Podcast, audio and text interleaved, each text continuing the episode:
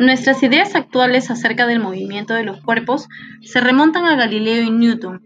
Antes de ellos se creía en las ideas de Aristóteles, quien decía que el estado natural de un cuerpo era estar en reposo, y que éste solo se movía si era empujado por una fuerza o un impulso. De ello se deducía que un cuerpo pesado debía caer más rápido que uno ligero, porque sufría una mayor atracción hacia la Tierra.